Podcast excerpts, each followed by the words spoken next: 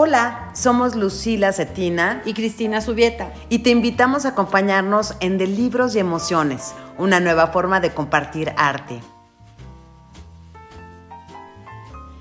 Pues felices de abrir las puertas y recibir a todos en este que será el episodio 6 de De Libros y Emociones. Y además estoy aquí con Cristina, la cual se ve muy bien después de las recientes, ¿no? Los recientes días eh, De- que estuviste convaleciente. Sí, Sí, bueno, me, me tuve una cirugía de cervicales y estoy muy feliz, muy contenta. La verdad, todo, todo salió bien y le doy gracias a Dios por la oportunidad de seguir contando y seguir contando tu- con la presencia tuya conmigo y que sigas que- pensando que esto es bueno y que lo que estamos haciendo vale la pena. Eso me da infinita felicidad y que podamos seguir contando esta historia que, que nos conmueve. Sí, porque además en los, en los cinco episodios que ya llevamos, de verdad que hemos, o sea, que hemos podido acompañar en momentos tan decisivos de una vida y siguen pasando cosas, siguen pasando cosas y hasta el último día y el último episodio que estrenamos aquí pasarán cosas. Pasarán. Entonces es emocionante porque el episodio justo del que vamos a hablar hoy es un episodio también otra vez diferente porque nos quedamos en que ya se, se vienen de regreso de vuelta al Distrito Federal, ¿no? Después de estar en Mérida. Este, Después de estar en Mérida, en el calor, lindo, y hablando yucateco, ¿va? Ajá, comiendo delicioso. co- comiendo delicioso, cochinita pibil, y hasta el último día de la vida de mi papá, habló como yuca. Ay, Eh, le sí. decíamos, ¿por quién votas, papá? Por el pan, mijita, por el pan. Era una cosa muy simpática eh, tener todas estas tradiciones todavía después de vivir en Monterrey tantos años. Que mis papás continuaran con sus tradiciones de la comida yucateca. Mi mamá eh, con- era una gran cocinera, hacía este queso relleno, que es el queso Mm, holandés relleno. sí. Bueno, es una delicia. Claro. La cochinita pibil. Sopa de lima. Soma de, li- de Lima y, y después vamos a darnos cuenta en, en la novela que mi abuela nos acompañó a vivir con nosotros y bueno, aquello era yucateco, yucateco. Entonces, eh, siempre fuimos como muy diferentes porque en, en Monterrey pues no se comía así, ¿no? Claro, O sí, o sea, ya que va a llegar los cochitos o Sí, no, no, no. cosas así, o sea. no, no. Además en Monterrey, pues la verdura no era, en aquella época, no era tan fácil de conseguir. Porque Sí, pues. Monterrey es un desierto. Claro. Y pues en Yucatán la fruta Todo. Era, fresca, la piña, el mango, el- la guanábana. y cosas que nunca había yo, yo visto en mi vida. Y cosas que se comentaban, este, siguieron perteneciendo al, al- a la, en la mesa de nosotros. Entonces la comida siempre fue muy importante. Pero este cambio de la Ciudad de México eh, los transforma. Lo- a mi mamá le- la, la simbra mucho. En- hay hay situ- situaciones difíciles. acá. Claro. O sea, yo de entrada me imagino en una mamá que de repente pues tiene todos estos hijos, que vive en provincia, que Mérida todavía hasta el día de hoy sigue siendo una de las ciudades más seguras que hay, y de repente regresas a la vorágine de la Ciudad de México, en la colonia del Valle, ¿no? Que de por sí abres la puerta y estás en insurgentes, ¿no? El eje vial, ¿no? XY, o sea, con todos los squinkles ahí corriendo, Ay, no, ¿dónde hay los un- metes? Hay o unas sea, anécdotas de los niños muy Sí, sí. Este, y al mismo tiempo es una tragicomedia. Este, este capítulo es muy especial porque es como medio trágico comedia. Eh, y, y- y tú ves esta, esta mujer que dice, ¿qué onda con mi vida? es un remolino. El niño que se enferma, la otra que se escapa, la otra que llega a vivir con ellos. Pero es muy, es muy bonito. En la descripción puedes ver a la ves, la ves a esta mujer sudando, al, al hombre que se está partiendo, Partiendo, el lomo por, sí. por traer, traer, sustento, pan. ¿sí? Entonces son cosas muy valientes. Sí. Son cosas muy valientes y Que, las- que muestran a cualquier par de papás que en serio están sacando la casta por sus hijos. Sí, y supongo, cuando yo hablo con mis hermanos, dicen, pues la verdad, sí eran cosas difíciles, pero como nos divertíamos tanto, o sea, como que eran la camaradería de, estar todos de la misma edad, nos, divertíamos mucho. Claro. Sí, porque fíjate que pienso, o sea, nosotros, por ejemplo, ahora, ¿no? Que dices, ay, ¿dónde vas a vivir? No, pues que tiene este, tres recámaras. Bueno, una recámara para los papás, otra recámara para no sé qué. Y tú dices, bueno, ¿y entonces dónde metes a ocho hijos, no? Siempre te da como el rollo de, a ver, y entonces ellos regresan a vivir aquí después de estar como casi, casi allá en Mérida, ¿no? Exacto, así con campo abierto para donde sea. Y acá llegan a un departamento, este, pues que está en la ciudad es pequeño, pero además, este, pues tienen que caber todos ahí a ver cómo le hace. Y además luego aparte, llega el abuelo. Se viene a vivir el abuelo. ¿No? Se viene a vivir el abuelo con ellos, que pues tampoco estaba muy planeado. Entonces dice, pues ¿dónde lo metemos? Sí. Y también la convivencia del abuelo con los niños y eh, que a veces decimos, ay, va a venir el abuelito, ¿no? Sí. O ay, qué flojera ir a ver al abuelo. Y estas convivencias anteriores, ¿no? ¿Qué nos enseñan las personas mayores cuando viven con nosotros? ¿Qué, nos desarrolla nosotros? O sea, a veces queremos evitarle a los hijos este sufrimiento, entre comillas, de que, ay, no, no, les voy a traer aquí el abuelo porque pues no sabe ni convivir. Pues que aprendan, que aprendan, ¿no? O sea, es que está enfermo el abuelo, pues que aprenda a que así es la vida y que eventualmente va a tener que enfrentarse a una enfermedad, a una muerte o, o a algo que... Sí, que requiere el apoyo también. Que es parte de la vida, ¿no? En, la formación, en la formación espiritual o moral o lo que tú quieras, física. Claro, claro, Y además como que nunca nos queda claro en serio de lo que nos puede aportar una persona con esa figura cuando vive en la casa hasta que tal vez lo dejas de tener. O sea, cuando, cuando ya tienes la ausencia de una persona que forma parte del día a día, de la convivencia de una familia, tal vez es cuando te cae el 20 de lo que te aportaba esa persona en serio.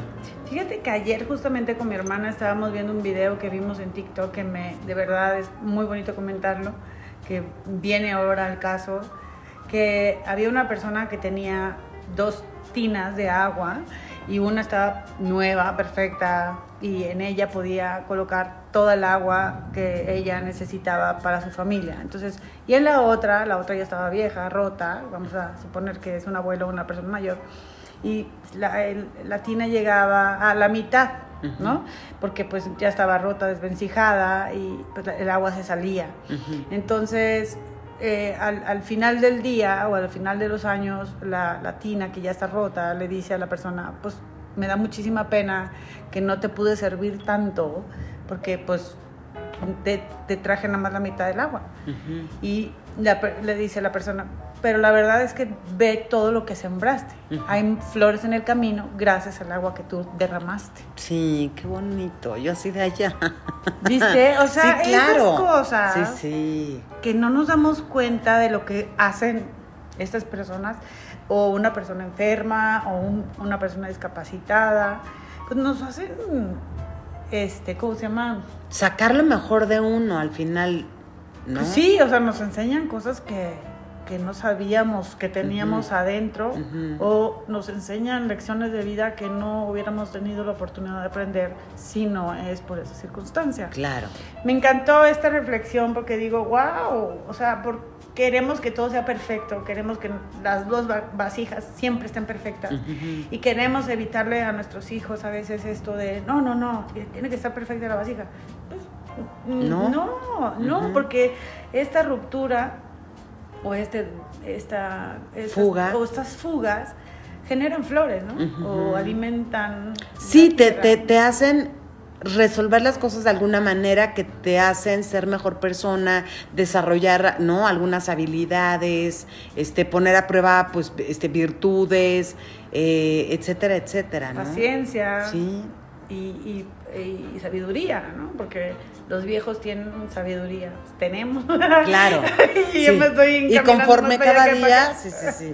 Oye, pero este capítulo de veras está muy chulo porque van a poder ver, pues ya ahora, lo que es la, regresada a la gran capital, este, el departamentito chiquito, el cómo hacer como para que todos tengan su propio espacio dentro de todo, este, quién se va a llevar a pasear a quién, eh, la importancia ya también de que tenía pues una nanita y otra vez que le podía echar la mano ¿no? En, Sí, en, ver a los los niños en lo que el otra, pues, ¿no? Tendía ropa, no sé qué, el niño. Hay una, hay una escena muy interesante que es, es una puerta que servía de mesa.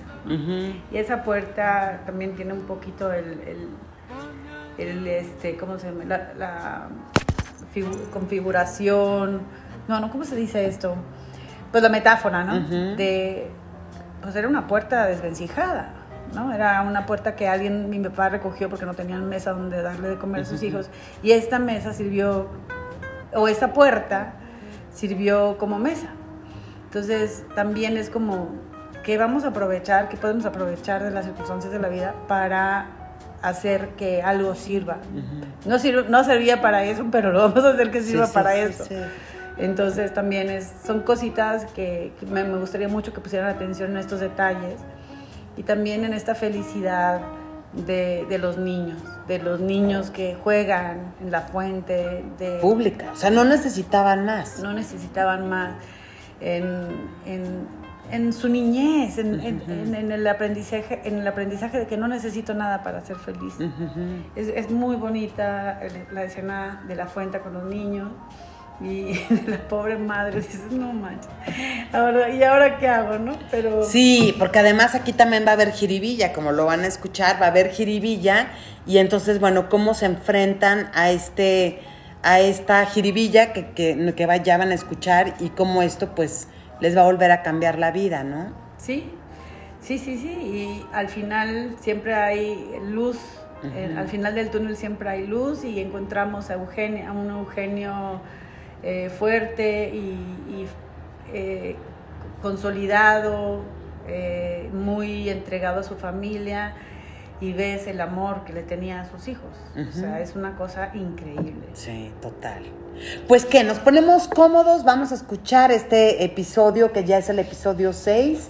Por favor, acuérdense que nos pueden encontrar en redes sociales, eh, en Instagram, en arroba de libros y emociones. Nos pueden grabar ahí sus testimonios si quieren comentar algo de los capítulos anteriores o de este o en general, de qué les está pareciendo Elena y el podcast. Con mucho gusto los vamos a estar escuchando ahí y compartiendo, ¿no? También pueden escribirnos en Instagram sobre, sobre, el, sobre, este, sobre este podcast. Nosotros después lo repostearemos. Nos importan sus comentarios porque queremos saber si valen la pena, si estamos ayudando a alguien, eh, si estamos compartiendo algo que vale la pena, o si quieren ustedes también hablar de un tema en específico, porque hay tanto de qué hablar y nosotros a través de los medios, de las redes, podemos acercarnos a, nos- a ustedes y ustedes a nosotros y siempre en- con el afán de, de compartir, de compartir las emociones, de compartir los sentimientos y de hacer en un momento dado la carga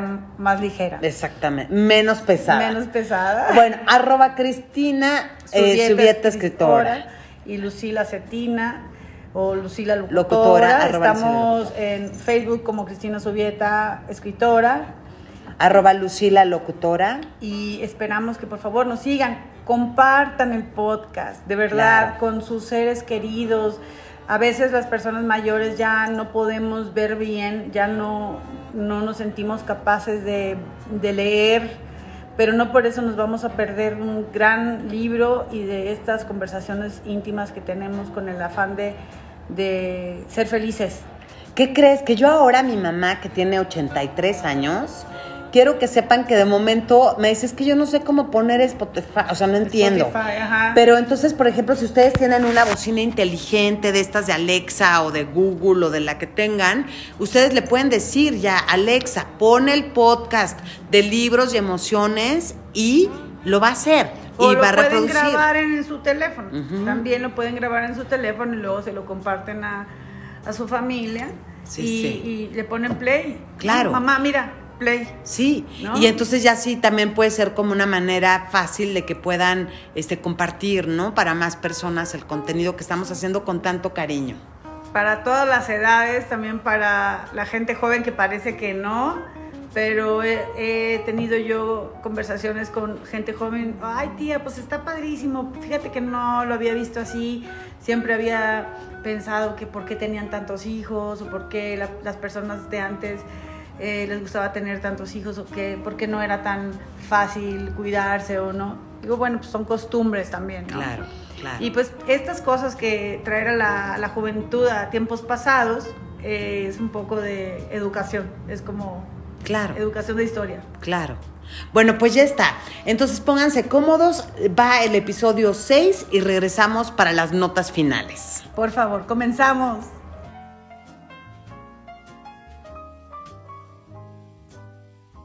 Viviendo en el DF, México, Distrito Federal, 1959. El departamento contaba con tres recámaras, sala, comedor y cocina. Quedaba a unos pasos de la Avenida de los Insurgentes y cerca de un parque. Su nuevo hogar tenía vista al sur de la ciudad. Era un lugar seguro para los niños, quienes estaban acostumbrados a pasar horas jugando al aire libre. Por la mañana, el sol pegaba en la cocina y, por la tarde, en las recámaras. Las camas de los niños eran tres colchones delgados, colocados sobre maderas apoyadas en ladrillos para que no estuvieran al ras del piso.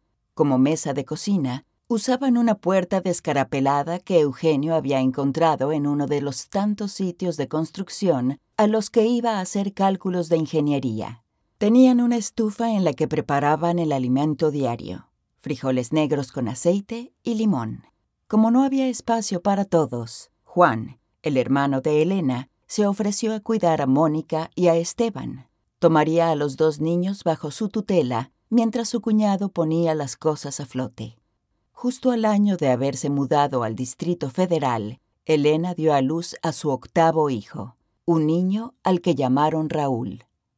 Los vecinos veían con mucha curiosidad la cantidad de niños que podían vivir en 100 metros cuadrados. Entre hamacas y colchones, todo el mundo tenía un lugar.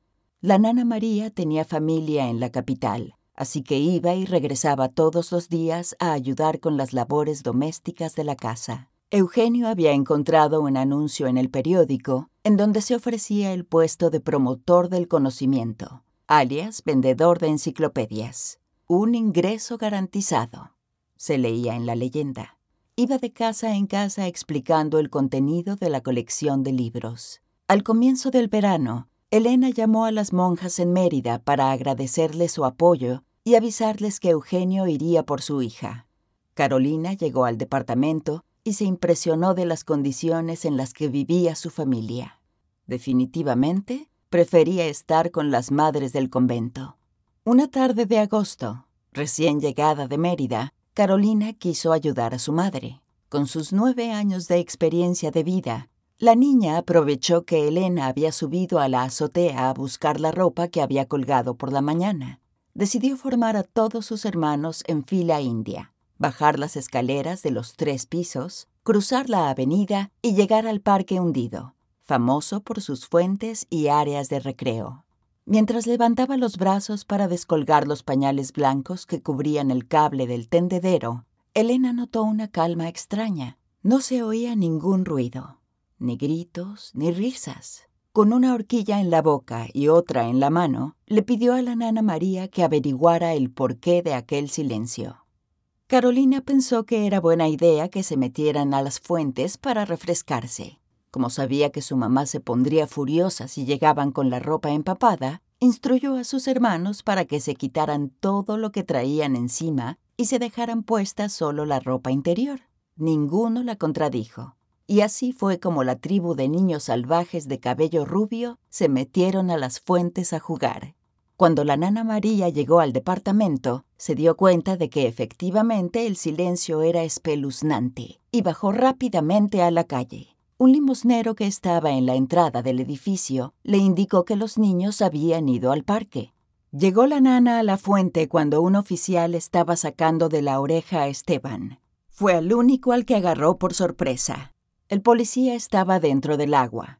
Sus botas quedaron en el piso, a la orilla de la fuente, con los calcetines en su interior. Tenía los pantalones del uniforme enroscados hasta arriba de la rodilla y se podía ver cómo escurría el agua por los vellos de sus piernas hasta llegar a los tobillos. Sonaba el silbato como si tratara de amansar leones. Los demás niños seguían saltando en el agua y no pararon hasta que oyeron a la nana gritar. Su papá les va a pegar con el cinto si no se salen del agua ahora mismo. Todos saltaron fuera y corrieron a tomar su ropa que estaba al lado de los zapatos del oficial. La nana regresó con todos los niños empapados de los cabellos, pero con la ropa seca. Volvieron a subir los tres pisos en fila. Esperaban una paliza bien dada, pero a Elena le dio tanta risa ver a los niños mojados, que lo único que les pidió fue que, por tandas, se bañaran con agua caliente para que no fueran a pescar un resfriado. El abuelo Rodolfo se fue a vivir con ellos al año de que llegaron. Colaboraba con lo que antes era la renta del departamento en donde vivía. Era un intercambio práctico. A ellos les faltaba el dinero y a él la compañía. Unos meses después de que llegó el abuelo, Alejandro se enfermó y el médico sugirió vigilancia constante, pues tosía mucho y le costaba respirar. La tarde del día siguiente, a excepción de Eugenio, todos estaban en casa. Elena recogía la ropa en la azotea. La nana le frotaba un ungüento a Alejandro para calentarle el pecho mientras dormía en la cama. Unos niños hacían la tarea en el suelo y otros dibujaban sobre la mesa que una vez fue puerta. Rodolfo se acercó a su nieta Sofía de ocho años y observó con detenimiento el dibujo que había hecho. ¿Qué dibujas, hijita? Eres tú, abuelito. Este señor de camisa azul eres tú. Sofía señaló con su dedito al personaje que había pintado. Mira qué bonito tu dibujito, amor. Fíjate que este que pintaste aquí hoy mismo se va al cielo. ¿Por qué dices eso, abuelo? Él no le contestó. Se levantó de la silla, se dirigió a la cocina por un vaso de agua y después se fue a recostar. De repente el abuelo, estando acostado, hizo un ruido extraño y empezó a convulsionarse sobre su cama. Sus piernas y brazos se movían incoherentemente y le salía saliva de la boca. Mónica subió a avisar a su mamá mientras Carolina y Sofía observaban espantadas cómo el abuelo se revolcaba. Elena bajó corriendo con Raúl en brazos, lo depositó en la cuna y fue a ver lo que pasaba. Carolina y Esteban, corran y busquen un doctor. ¡Rápido! ¿Pero en dónde, mamá? preguntó Carolina. Vayan a la calle griten. Pidan por un doctor, rápido. Descendieron las escaleras gritando en todas las puertas de los vecinos. Un doctor, un doctor, ayuda, un doctor. Salieron a la calle vociferando lo mismo, hasta que, por fin, un médico que estaba esperando el autobús en una parada cercana decidió acompañarlos. Al llegar se encontraron una escena caótica. Los niños lloraban en una recámara. Alejandrito seguía hirviendo en fiebre. La nana cargaba a Raúl y Elena abanicaba al abuelo que ya había decidido dejar este mundo. El médico empujó ligeramente hacia atrás a Elena, que tenía empapado el vestido de la espalda y que no dejaba de abanicar al fallecido. Se podía sentir un olor fétido mezclado con mentol. El abuelo había evacuado al convulsionarse y él y toda la cama estaban sucios. El médico lo examinó y lo único que pudo hacer fue cerrarle los ojos y limpiarle con un trapo húmedo la saliva seca que le había quedado en la boca. Acto seguido, le pidió a la nana que cambiara la ropa del difunto y, desde el teléfono de la casa de unos vecinos, llamó a una ambulancia. Elena les gritaba a los niños que se quedaran en la otra habitación. No quería que vieran al abuelo muerto, pero era demasiado tarde. Difícilmente borrarían esas imágenes de su memoria. Todos habían visto los ojos vacíos que quedan cuando el alma se separa del cuerpo. Regresó Eugenio del trabajo ya entrada la noche, cuando el color del cielo cambia. Desde lejos vio una torreta que iluminaba los vidrios del edificio y las vitrinas de las tiendas de enfrente de su casa. La ambulancia estaba parada en la entrada. Corrió hacia las escaleras pensando que Alejandro se había puesto mal. La nana María iba bajando las escaleras, agotada de un día bastante fuera de lo ordinario, y se encontró a Eugenio en el descanso del primer piso. ¿Qué pasó, María? Pues, ¿qué le digo? Tiene un muertito en casa, patrón. Esperando lo peor, Subió los dos pisos que le restaban brincando los escalones de tres en tres. Al entrar a su casa vio a los paramédicos subir a una camilla un bulto mayor al de un niño de dos años y dio gracias al cielo porque no era su hijo el que estaba dentro de la bolsa de lona. Después vio a Elena, cuyo vestido se había embarrado de todo. y a los niños sentados en el piso debajo de la ventana. Rápidamente vio a Alejandro. Parecía recuperado. Se agachó a besar a su hijo y a estrujarlo entre sus brazos. Ya no puedo más, Eugenio. Ya no puedo más. Sollozó Elena, cuya pálida piel brillaba aún más por el sudor. Finalmente, Eugenio comenzó a recibir las comisiones de los trabajos que había hecho durante tanto tiempo y, además, la venta de los libros parecía prosperar. De hecho, esa trágica noche había vendido todos los tomos de la Enciclopedia Universal que debía vender. Pasaron seis meses y a Eugenio le ofrecieron la vacante de director general en el módulo educativo de la empresa Fierro y Acero, SADCB, ubicada en una población al norte de la República. Eugenio se encargaría de la escuela de la compañía, que proveería de capacitación a sus trabajadores. Además, le ofrecían colegios para todos sus hijos y una casa de amplias recámaras con jardín. La oferta parecía ser la luz al final del túnel. Acabamos de terminar de escuchar el episodio 6 y que se nos ve el abuelo, Cristina, ya. Ya, ya, que pare la masacre. sí, eh, es un episodio trágico, cómico, porque pues perdemos al abuelo y vemos en la, la figura de la niña que lo está dibujando y le dice, este eres tu abuelo, y él mismo le dice, este hoy mismo se va. Es una cosa muy fuerte. y, y al mismo tiempo vemos que Eugenio, cuando le dicen, pues tenemos muertita en casa, viene subiendo las escaleras pensando que es su propio hijo y eh, al ver que no es su hijo siente alivio, aunque hay dolor por la muerte del padre, al mismo tiempo hay el alivio de, que no es un hijo. De que, es, que no es tu hijo, ¿no? Y también vemos a la pobre de Elena eh, tratando de revivir al abuelo con un abanico de, cartón. Sí, es que además de verdad nadie te prepara para, para la muerte, o sea, en general, o sea, ¿cuál ¿qué es lo que tienes como que, o sea, las primeras cosas que tienes que hacer, a quién tienes que acudir, ¿no? Como, como que sigue. ¿Qué, qué hacemos? Sí, sí. Yo acabo de perder a un gran amigo mío que siempre lo, voy a recordar con gran cariño, Eduardo Duque, eh, que Dios lo tenga en su gloria, fue un gran artista, Mira. con mucho cariño, nos, nos volvimos a encontrar aquí en Ciudad de México y de verdad Dios me regaló el poderlo verlo de nuevo. Fue un shock para mí eh, recibir la noticia de su muerte y que me quedé así pasmada de cómo es posible que la vida sea tan corta. O sea, que entonces vamos a vivir, vamos a vivir, vamos a, a, decirnos te amo, te quiero, vamos a vernos, vamos a reunirnos.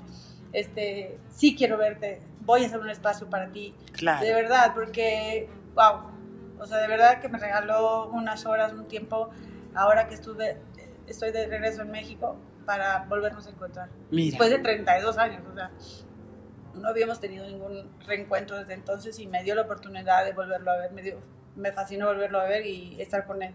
Pero obviamente el dolor es indescriptible. Claro.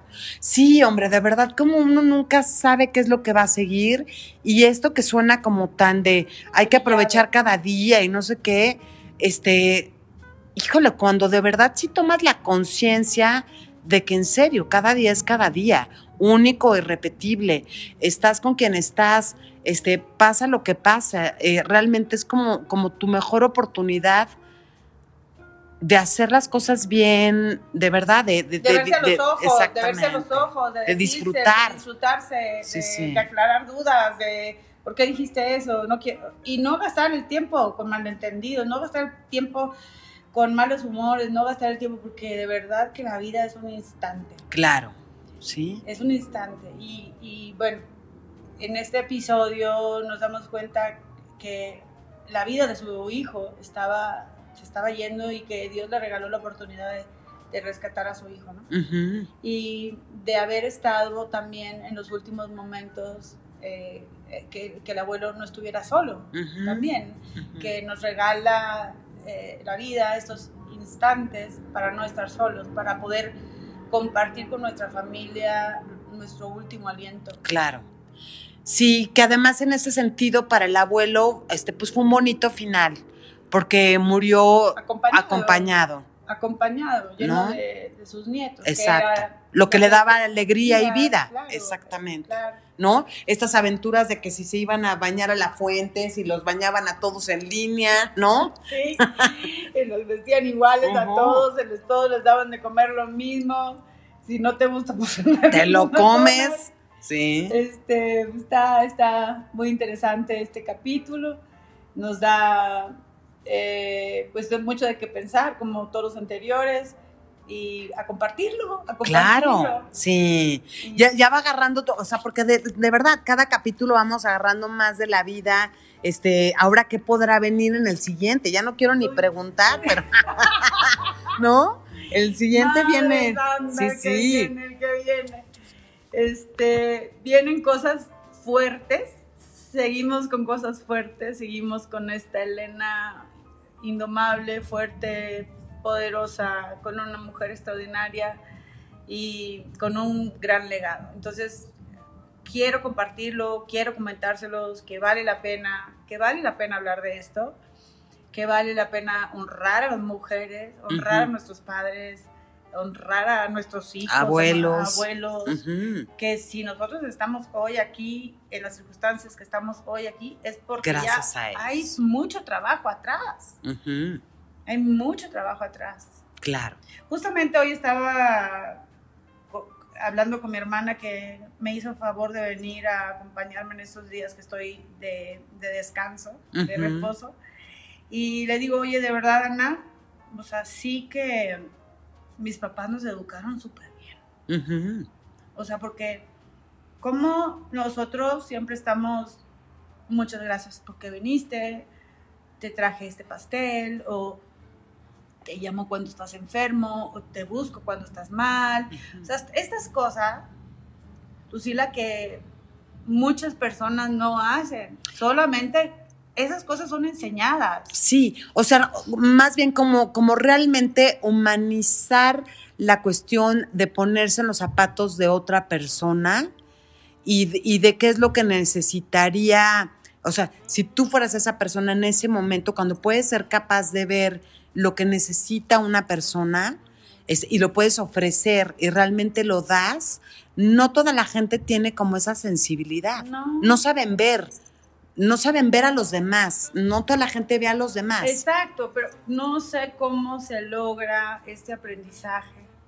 O es, sí, este aprendizaje, no sé si te lo enseñaron o lo viste o era lo común en tu casa, porque de verdad, o sea, mi mamá, aunque tuviera tantos hijos, yo y ella, cuando yo toda niña, estoy diciendo 12 años, me llevaba en Monterrey, a la Fomerrey 22, Ujú. a repartir leche, eh, que aquel- en aquella época ya se empezaba a hacer liconza, hacía la leche como tetra, Sí. Tetra Pak. Sí, sí. Entonces, pero para poder mi mamá llevar leche a aquellas comunidades, tenía que hacer so- labor social en Liconza para que Liconza le regalara la leche. Entonces mi mamá iba con las esposas de los trabajadores de Liconza a enseñarles a tejer. Entonces, gracias a las clases de tejido que mi mamá le daba a esas mujeres, era que podía llevar leche a las, a las este, comunidades más Alejadas. alejadas y limitadas en Monterrey. Entonces digo yo, ¿qué necesidad? Claro. Sí, aparte de los ocho hijos, el no, el este, el otro, no sé qué, no sé cuál, no sé cuál, vas a ver. Exactamente. ¿Qué sí. onda? Sí, sí, ¿Qué onda? O sea, ¿cómo, cómo se hace eso? claro. Entonces, sí son como que no se cuentan en el libro, pero yo se los estoy contando porque yo lo viví. Claro. Y dices, ¿cómo onda? Y yo la acompañaba, ¿no? Sí, sí. Y, y a mí me da mucho coraje porque decía, mamá, esa mujer tiene muchos niños. ¿Y a ti qué te importa que tengan? Pues es que no les tienen ni para. Eh, Dar no de comer. de comer. ¿Por qué los tienen? Que se los quita el DIF. Eh, vieja idiota. O sea, yo estaba Sí, sí, como muy sí. enojada de estas familias que tenían tantos niñitos. Y, me, y mi mamá me decía, ¿por qué no saben otra cosa?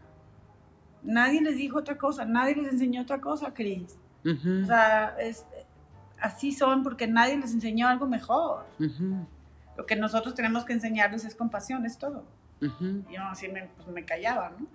Sí, o sea, como porque, porque no podemos tomar como la actitud de, ay, no, pues como porque de verdad eh, solito se fue a meter como en ese problema de tener ocho hijos y no tener para mantenerlos, yo no lo voy a ayudar porque yo, pues la verdad, ¿por qué lo, por qué lo haría? Pero al contrario, o sea, cuando realmente sí te pones como, como que X, o sea, por algo, por C, por lo que fuera, Pues no pero ahorita se requiere esa, esa ayuda, hay que brindar la ayuda, ¿no? Pues es para, o sea, ellos existen para también que tú te conmuevas, Claro, ¿no? claro.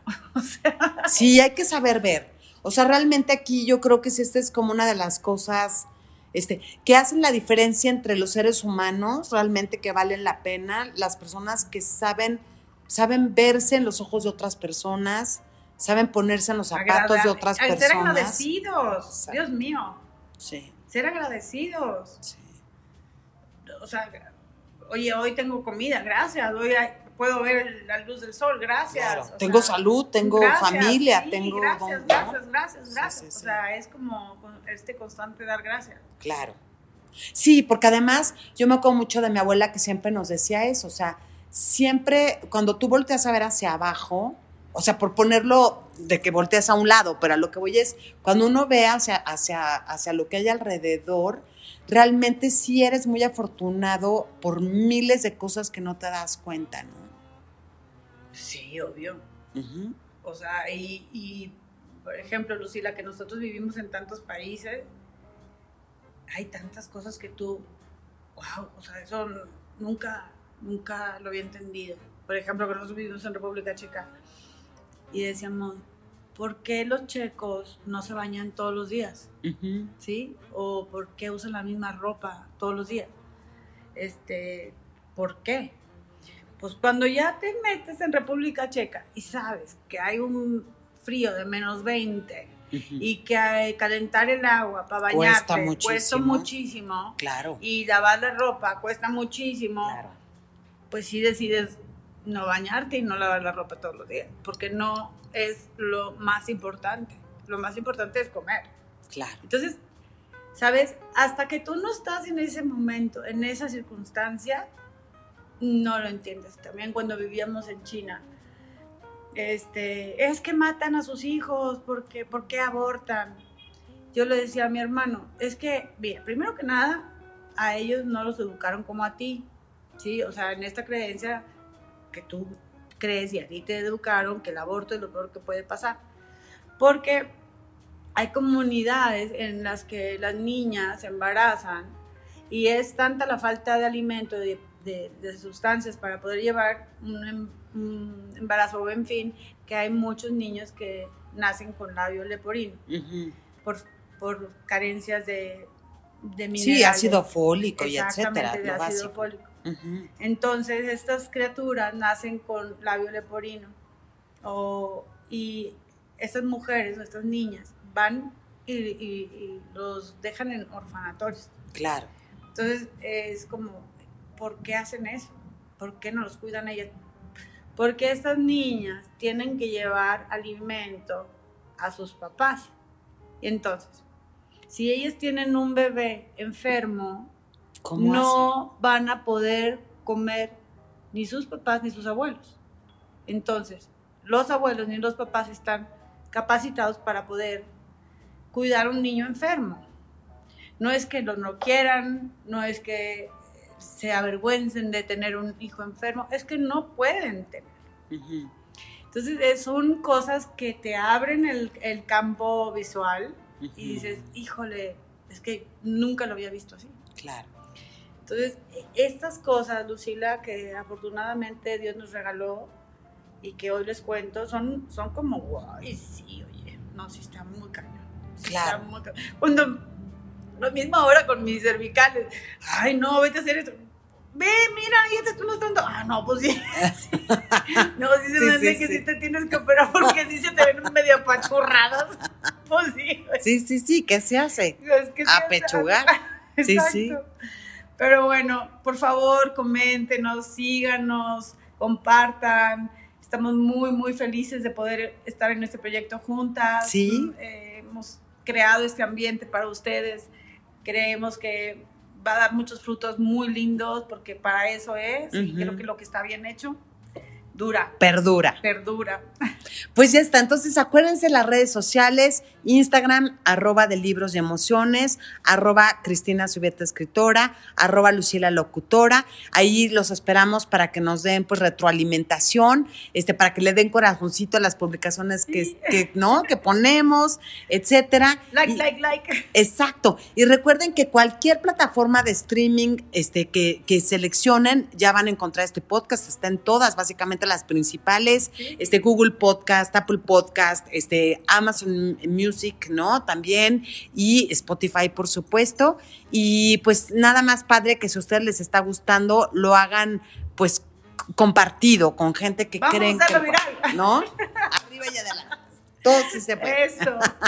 Hasta la próxima. Gracias por escucharnos. Miércoles que entra, 8 de la noche, nos volvemos a encontrar. Por favor. Gracias.